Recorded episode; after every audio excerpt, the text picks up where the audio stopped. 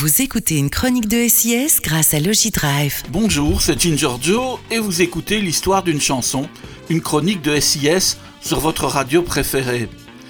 Ce sont des vacances à Hawaï qui sont à l'origine de la chanson que nous allons écouter maintenant. Arrivée le soir à l'hôtel, la chanteuse découvre au matin, à son réveil, la vue depuis sa chambre. Au loin, il y a de belles montagnes, de jolies vallées, mais tout près, un immense parking plein de voitures et de très moches constructions. Alors que les autres îles de l'archipel sont vertes et préservées, quand on arrive à Waikiki, ce sont surtout des buildings et des supermarchés. C'est ce que nous raconte Johnny Mitchell dans son immense hit de 1970, Big Yellow Taxi.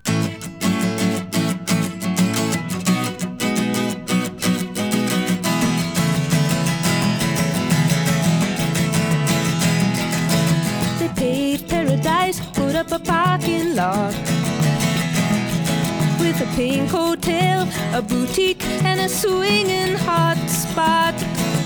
Don't it always seem to go that you don't know what you've got till it's gone? They paved paradise, put up a parking lot.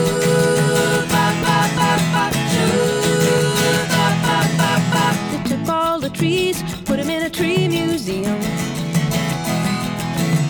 charge the people a dollar and a half just to see them. Don't it always seem to go that you don't know what you've got till it's gone? They paved paradise, put up a parking lot.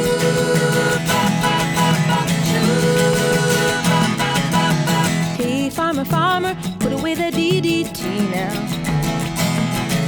Give me spots on my apples, or leave me the birds and the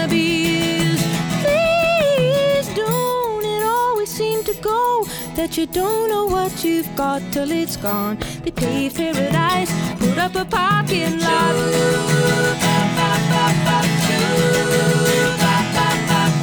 Late last night, I heard the screen door slam. And a big yellow taxi took away my old